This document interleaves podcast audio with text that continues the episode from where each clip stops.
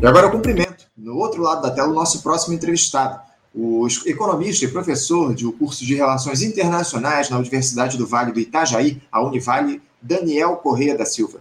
Daniel Correia, bom dia.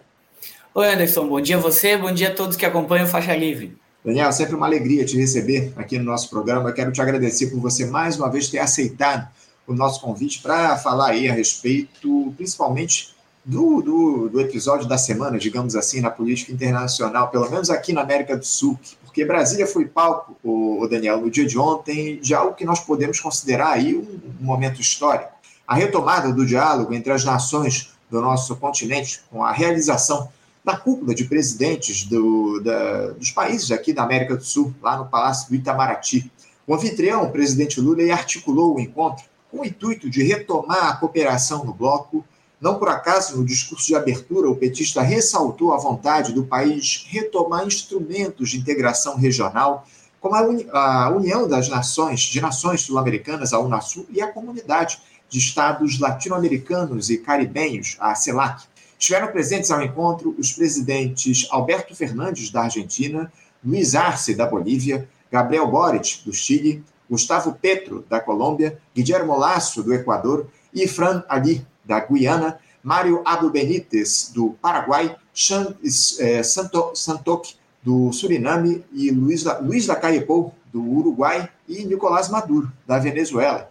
Nessa reunião, o Daniel, houve aí a discussão de uma série de temas relevantes que nós vamos debater, inclusive, aqui daqui a pouquinho. Só que o que acabou ficando marcado nesse encontro, de alguma forma, foi a polêmica do dia anterior, a, a recepção do chefe de Estado brasileiro, a Nicolás Maduro, presidente da Venezuela, e as sinalizações que foram dadas. Antes de nós nos aprofundarmos nessa questão, Daniel, eu queria ouvi-lo de maneira mais geral, o que é que representou essa cúpula de presidentes da América do Sul. Uh, o que, é que esse encontro significa para um continente que tem passado por constantes processos de ruptura democráticos nos últimos anos, Daniel? Olha, Anderson, eu diria que é um movimento importante, é muito importante que o Brasil seja um porta-voz de uma retomada de integração latino-americana com o horizonte. Né? É muito importante que essa reunião que foi convocada enquanto cúpula tenha reunido uma quantidade expressiva de presidentes aqui da América do Sul. Marcaríamos aqui uma ausência é, é do Peru nas reuniões, mas dentro de todas as, as condições internas que o país passa, é, é algo muito expressivo.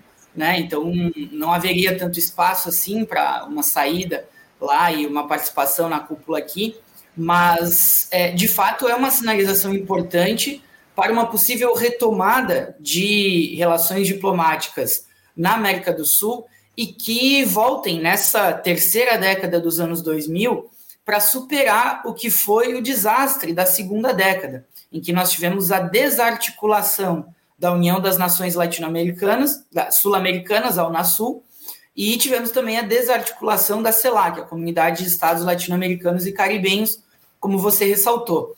E possamos retomar uma agenda positiva aqui na América do Sul, que foi gestacionada né, nessa geração agora, lá nos anos 2000, enquanto essas duas instituições foram criadas. Eu quero recuperar aqui a importância que essas duas instituições tiveram em momentos de instabilidade política na América Latina que ocorreram lá no início dos anos 2000. Quando, por exemplo, houve a nacionalização do gás boliviano e o Brasil era um dos atores centrais desse processo, porque a nacionalização envolvia majoritariamente campos de exploração de petróleo, sobretudo de gás, da Petrobras, houve uma convocação de uma reunião de emergência da Unasul para que o assunto fosse tratado. E o assunto foi tratado no âmbito da Unasul, no âmbito sul-americano, portanto. Eu quero registrar a diferença que isso carrega com relação a outras situações, como, por exemplo, nós tivemos, depois, já na segunda década dos anos 2000, uh, crises sucessivas, por exemplo, na Venezuela, que foram acontecendo a partir de 2015 de maneira mais intensa, com surtos inflacionários e muita instabilidade social e eleições que começam a ser mais questionadas, e também processos de instabilidade política que envolveram o Equador, a Colômbia, o próprio Chile desde 2019. Por que, Anderson?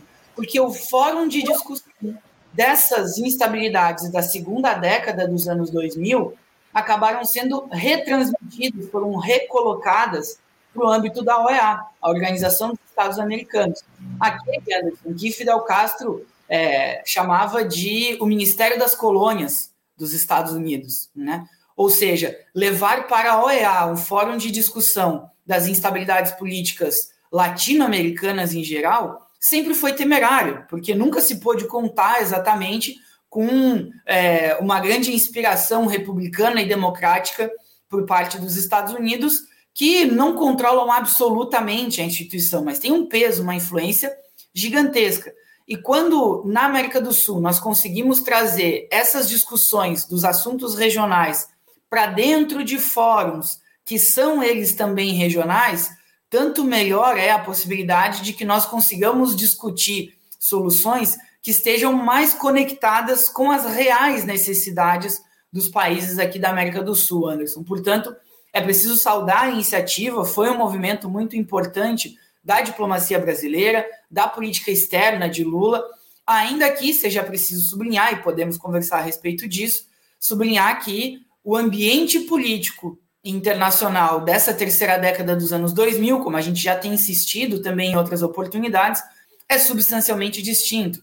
E essa é uma das principais razões pelas quais essa cúpula, nesse momento, com a quantidade de países que a envolveram e com controvérsias públicas que surgiram, como, por exemplo, a manifestação de Luiz Lacage Pou publicamente ontem na reunião de cobrar o presidente Lula, é, são muito mais hostis em termos de ambiente político do que foram no início dos anos 2000, em que também houve um, um cenário de muitas celebrações de uma unidade latino-americana, mas é, eu diria que a segunda década dos anos 2000, que dissolveu essa articulação, mostra, na verdade, o quão frágil ela era lá naquela primeira década. E, portanto, o grande desafio dessa terceira década dos anos 2000, eu diria, é de retomar essas instituições, mas com substância muito maior do que aquela que aconteceu anteriormente.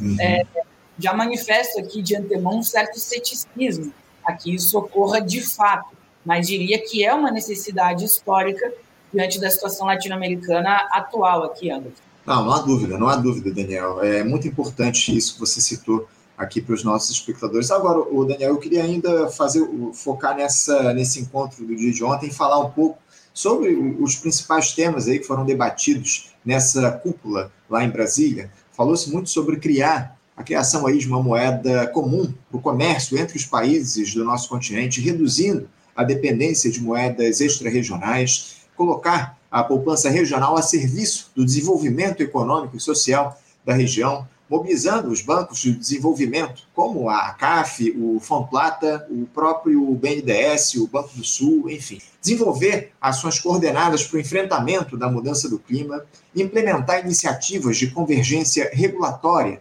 facilitando trâmites e desburocratizando procedimentos de exportação e importação de bens, desenvolver ações coordenadas para o enfrentamento da mudança do clima, enfim. Eu destaquei aqui algumas das dez propostas elencadas pelo presidente Lula durante essa cúpula, Daniel. É, por mais que sejam propostas relevantes, não é tão fácil assim pôr esse tipo de ação em prática, dada a realidade fática de cada um dos países, as disputas que se colocam. É, dessas proposições aí que foram elencadas e que foram trazidas aí nessa cúpula realizada ontem lá em Brasília. O Daniel, o que você acha mais urgente e mais factível a ser adotada pelo bloco de países daqui na América do Sul? Bom, Anderson, entre urgência e factibilidade, nós teríamos talvez é, duas, duas situações distintas. Em termos de factibilidade, é, num recorte de classe, eu avaliaria aquilo que as classes dominantes na América Latina, mesmo com esses governos progressistas, elas seguem nadando de braçadas aqui no continente. Então, é, o que, que elas desejariam de maneira mais urgente, eu diria que a simplificação de procedimentos aduaneiros. Essa é a que tem mais chances de avançar, porque ela atende, por exemplo, uma fração expressiva da burguesia brasileira que tem tentado é, compensar as perdas que tem diante do mercado mundial na própria região latino-americana, e em especial na América do Sul. Portanto, é, vale registrar isso, porque vai é, de encontro com certos vaticínios que muitas pessoas apresentaram quando se encerram os primeiros ciclos de governo do PT. Quando Dilma Rousseff sai do governo em 2016, por exemplo, muita gente se apressou em decretar o fim do Mercosul. E o Mercosul, de fato, não acabou. E não acabaria e não acabará. Não acabará porque o Mercosul é um extraordinário caminho para que as grandes multinacionais europeias e estadunidenses instaladas aqui na região, sobretudo as automobilísticas, consigam ter reduções de custos organizando regionalmente a sua produção de automóveis ou de outros bens. Então, é, nesse quadro, o que acontece é que o Mercosul ele foi cada vez mais desidratado para se tornar meramente um acordo comercial, não mais do que isso. E nesse sentido, ele pode ter perdido ímpeto no avanço de uma agenda é, regional, mas ele desidratou a ponto de permanecer com todos os acordos comerciais. Nesse sentido, do ponto de vista comercial e aduaneiro, é possível que haja uma retomada dessas conversações, uma simplificação de certos trâmites e reduções de tarifas com outros países que são parceiros do Mercosul, que são membros associados.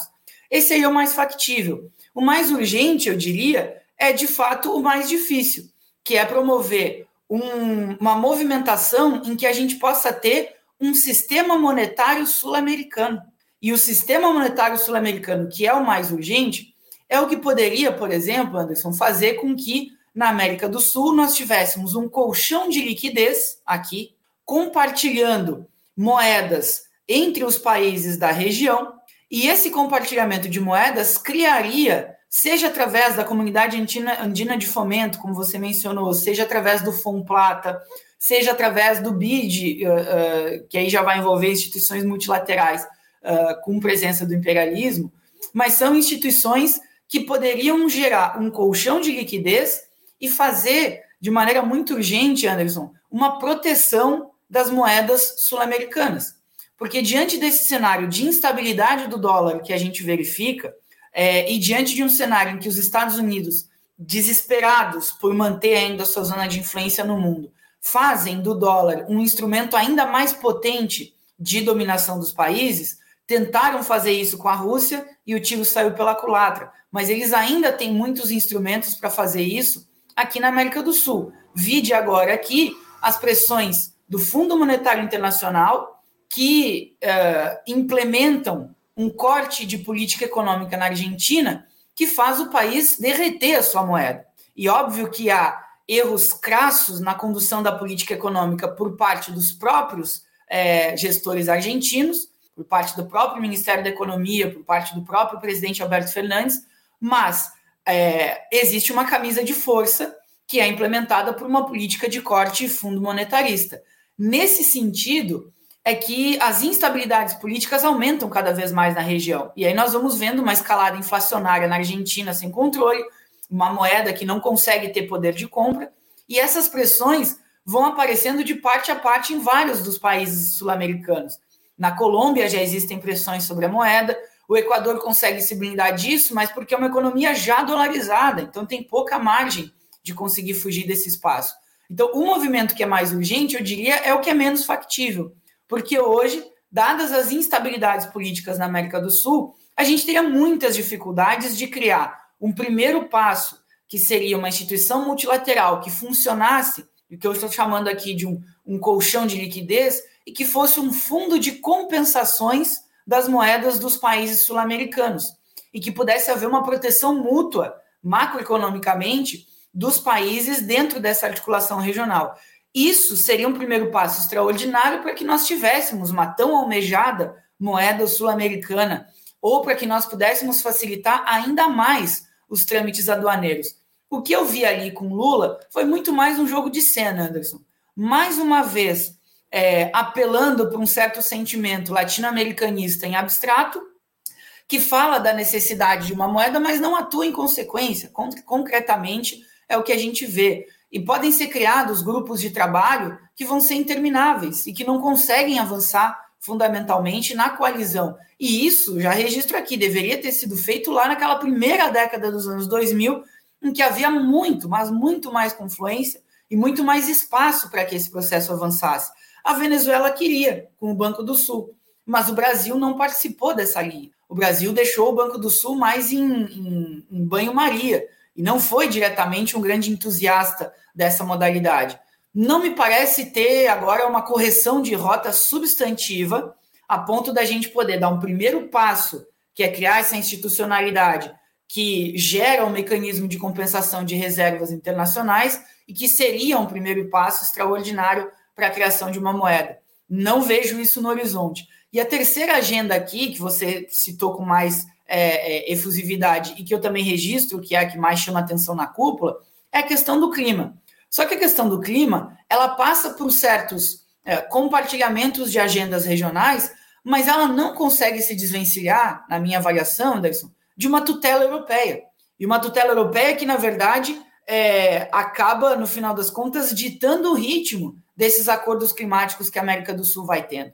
Por quê? Porque ela estabelece os parâmetros, são as agendas europeias, em alguma medida estadunidenses, mas sobretudo europeias, que estabelecem o ritmo e o limite dessa organização climática aqui. Vejam que não foi, curiosamente aqui, evocada a organização do Tratado de Cooperação Amazônica, a OTCA, que para fins de governança regional do ponto de vista ambiental deveria ter sido evocada na cúpula, porque essa é a organização e deveria ser o fórum e o locus de uma articulação regional em torno dos temas do clima e mais ampli ampliamente do meio ambiente. Uh, essa não foi uma agenda que apareceu. Do contrário, apareceram manifestações dispersas que estão vinculadas ainda ao Acordo Climático de Paris, que tem a sua importância, mas está dentro do jogo do imperialismo. E com isso, o que, que a Europa consegue fazer?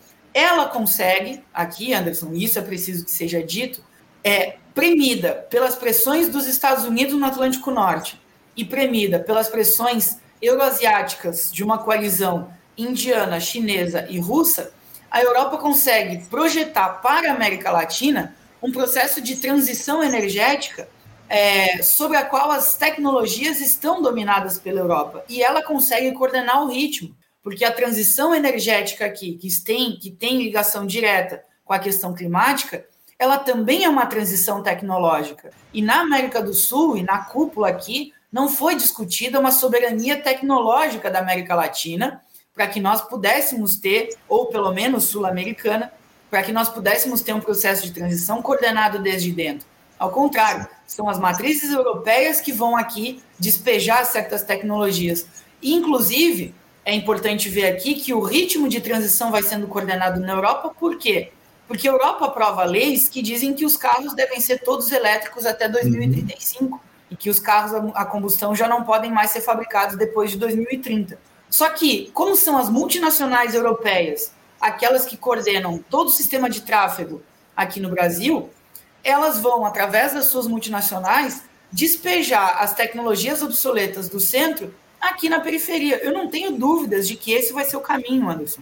E, portanto, uma transição energética aqui, ela vai ser arrastada, ela vai ser postergada porque é controlada desde fora e não desde dentro. Não me pareceu aqui que a cúpula tem é, reais condições, materialidade e substancialidade para poder avançar nessa agenda como ela deveria, como ela realmente enseja aqui, Anderson. É verdade, Daniel. E lamentavelmente o caminho sempre foi esse aqui no nosso país, essa dependência ao, a, ao, à Europa, aos Estados Unidos, e a gente deve muito, muito observar isso ao longo desses próximos tempos aqui no nosso país, como você muito bem coloca. Tudo muito lamentável e é sempre muito importante a gente fazer essa, essa análise a respeito da necessidade da integração do nosso, dos países aqui do nosso continente avançar nesse sentido também, especialmente nessa questão tecnológica que você traz aqui para os nossos espectadores. Agora, Daniel, uh, como é que você avaliou aquele encontro do Lula? Eu acho que talvez esse seja o assunto mais polêmico em toda essa visita aí, dessa cúpula da América do Sul que a gente teve essa semana aqui, aqui no, no nosso país. Como é que você avalia aquele encontro do presidente Lula com o venezuelano Nicolás Maduro, presidente da Venezuela, na última segunda-feira lá em Brasília?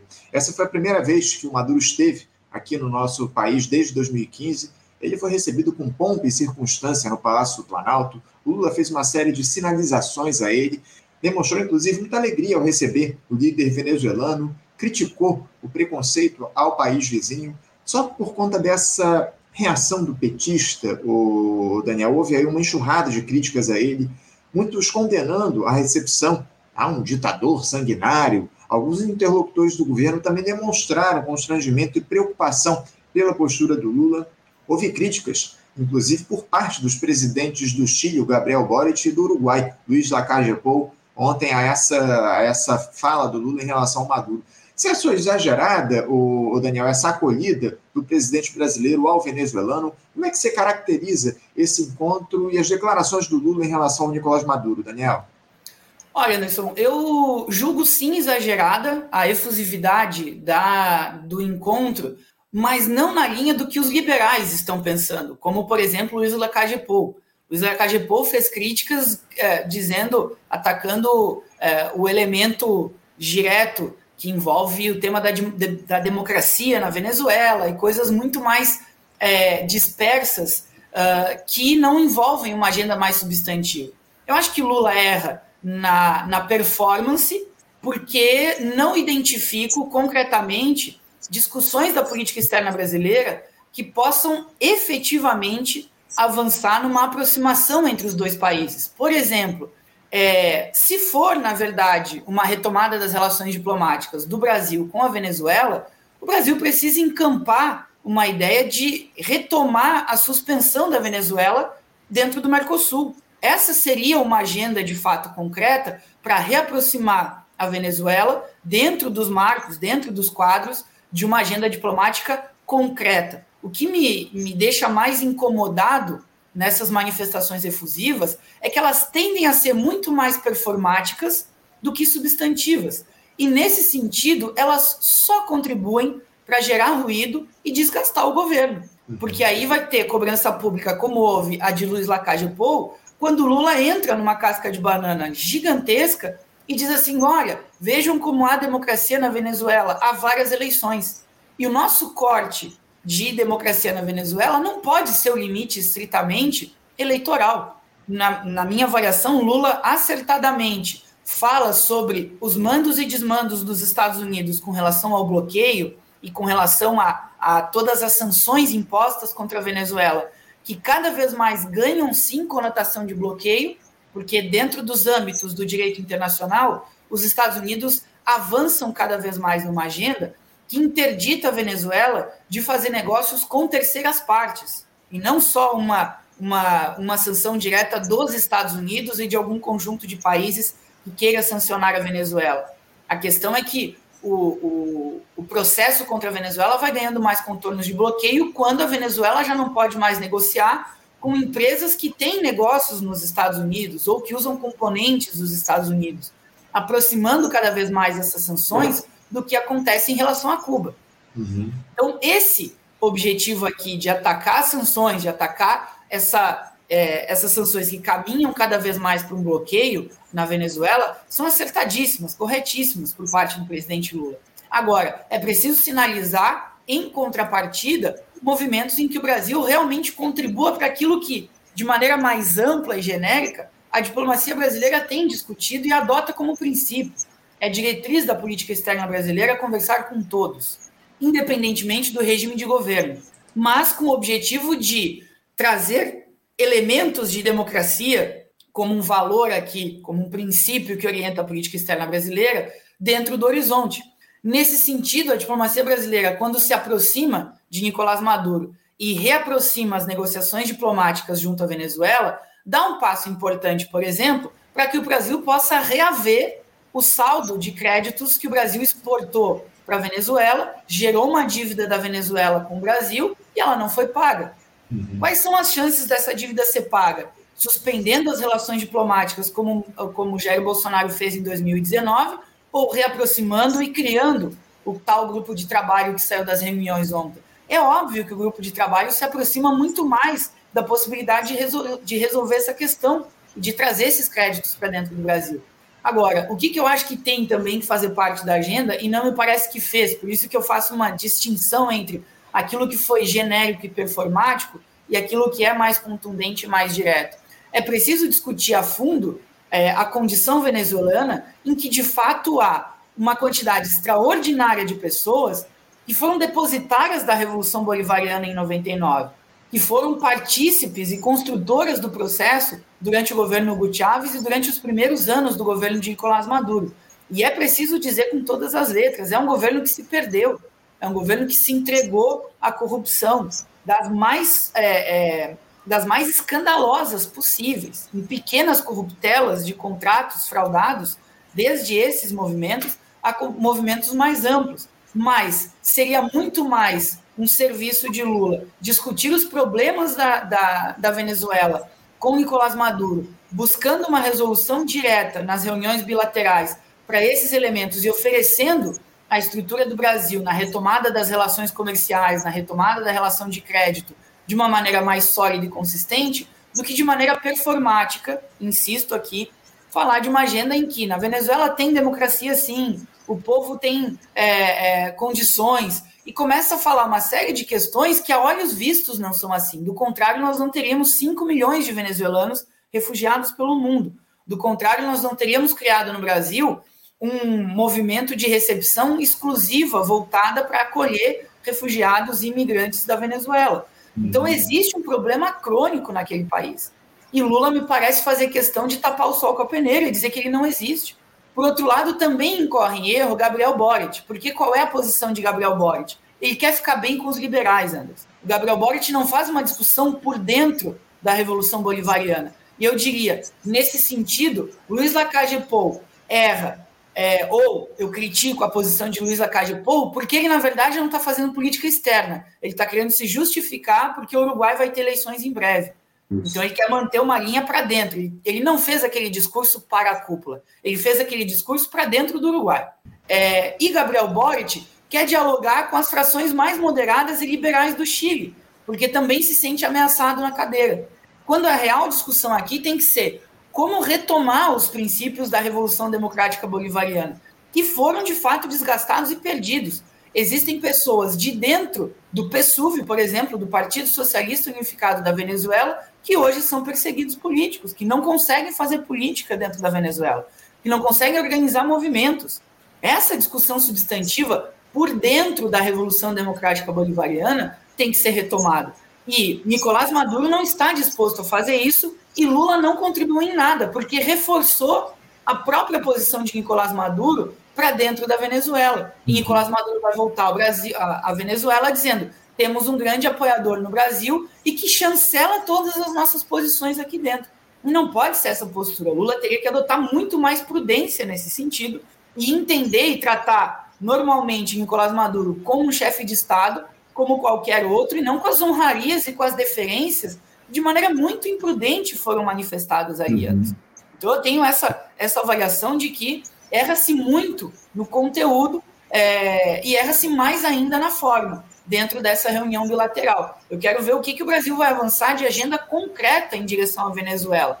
Não sei se uhum. vai a, avançar concretamente em vários dos elementos que seriam necessários para uma retomada real da posição do país aqui, Anderson. Vamos continuar observando, Dania, vamos continuar observando todas essas questões que estão colocadas, essa polêmica que, se, que foi criada aí a partir da visita do Nicolás Maduro lá a Brasília. Para encerrar aqui, mudando de assunto rapidamente, Daniel, já estou com meu tempo encerrado, o nosso próximo entrevistado já nos aguarda aqui do outro lado da tela, mas eu queria falar sobre essa questão lá da Espanha, né? Porque o primeiro-ministro Pedro Sanches aí tomou uma decisão até certo ponto surpreendente após as eleições regionais do último domingo, que representaram uma dura derrota para o seu partido, o PSOE, sigla do Partido Socialista dos Trabalhadores Espanhóis. O objetivo, o Partido Popular de Direita, liderado por Alberto Núñez Feijó, obteve o melhor resultado, com 31,5% do total de votos das eleições contra 28,1% da legenda do atual premier.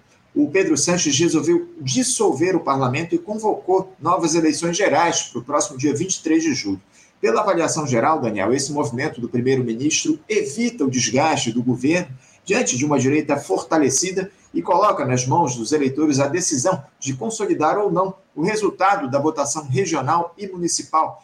Mas a opinião que importa aqui é a sua, Daniel. Eu queria saber como é que você avalia essa decisão do primeiro-ministro espanhol, que não confirmou se será novamente candidato, se pode ser a melhor alternativa para esse momento e se esse resultado das eleições regionais na Espanha consolida a direita como principal força política do país, Daniel. Bom, Anderson, acho que dá para dividir essa questão em três momentos e eu vou tentar ser o mais breve possível para atender aqui ao seu, ao seu apelo do tempo, mas Primeiro, é, é, é fundamental observar o quanto é, os liberais aqui no Brasil conseguem fazer críticas à dissolução do parlamento no Peru ou à dissolução do parlamento no Equador e falando que esses são mandos e desmandos dos caudilhos latino-americanos e não tece uma linha de avaliação crítica sobre uma dissolução do parlamento na Espanha, num coração da Europa ali, num movimento em que é, esse tipo de situação repercute muito menos uh, aqui de falar de mandos e desmandos do que, por exemplo, o que fez Pedro Sanches ou do que fez uh, uh, o Macron na França, que atropelou o rito parlamentar e aprovou uma reforma da Previdência à revelia da vontade popular. Essas também são é, é, questões que colocam em jogo os regimes democráticos nesses países. Mas é muito curioso de ver que quando isso acontece na América Latina, aqui são ditaduras e são regimes autoritários. Quando acontece na Europa, sabe como é que eles chamam, Anderson? Tem uma expressão bonitinha para isso: é déficit democrático. Uhum. Engraçado, né? Um déficit democrático se manifestou na Espanha em função da dissolução do parlamento. Então, a primeira questão seria essa.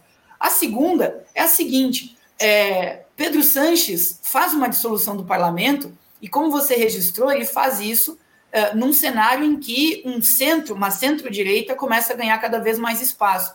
Mas essa centro-direita chama atenção porque faz 31% dos votos, como você registrou, Agora tem um problema mais de fundo aqui, Anderson, que é o seguinte: o Vox, que é o partido da extrema direita, dobrou a votação também, passou de 13,5% para 7%. Uhum. E vai tendo uma escalada que eu diria, ela é, é, é, digna de registro porque ela vai sendo orgânica. É um partido que fez 1%, 1,5%, bateu 13,5% e agora vai a 7%. Então tem uma escalada de uma extrema-direita aqui uh, uh, na, na Espanha que é digna de registro também e é preocupante. Né? É, nesse quadro, o segundo comentário aqui, Anderson, é o seguinte: é, a Espanha teve eleições gerais com dissolução de parlamento e antecipação dessas eleições em 2016, em 2017 e duas em 2019, uma em fevereiro e outra em dezembro. E aí teve mais um episódio em 2021 e agora mais um em 2023. O que, que isso significa, Anderson?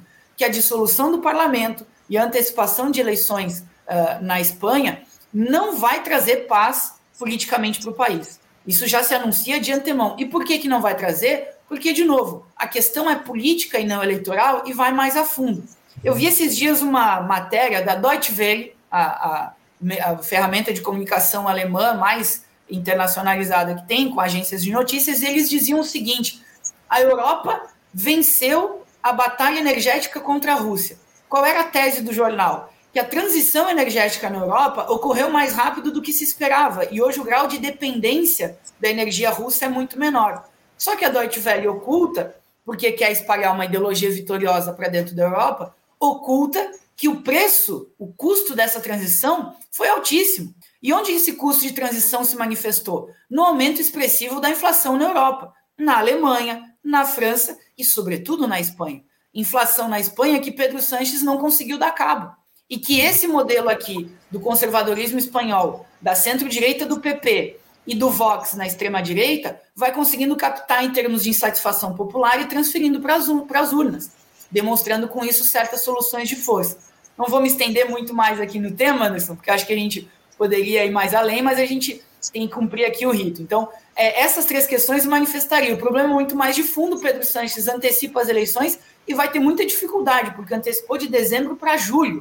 Uhum. Então, mesmo o PSOE aqui foi pego de surpresa e vai ter dois meses para se organizar, para tentar disputar um pleito em que já teve desgaste em maio. As chances de conseguir muitas vitórias em julho também não são lá tão, tão promissoras assim, Anderson. Vamos acompanhar o desenrolar desses acontecimentos. Vamos continuar acompanhando essas eleições aí na Espanha no próximo dia 23 de julho. O resultado disso, essa convocação e da dissolução do parlamento pelo primeiro-ministro Pedro Sanches. Daniel, eu quero te agradecer muito a tua participação conosco mais uma vez no programa de hoje. É sempre um prazer te receber aqui para analisar essas questões internacionais. Eu te desejo um ótimo dia de trabalho e deixo o meu abraço. Certo, Anderson. Um abraço a você e a todos os espectadores aqui do Faixa Livre. Até a próxima.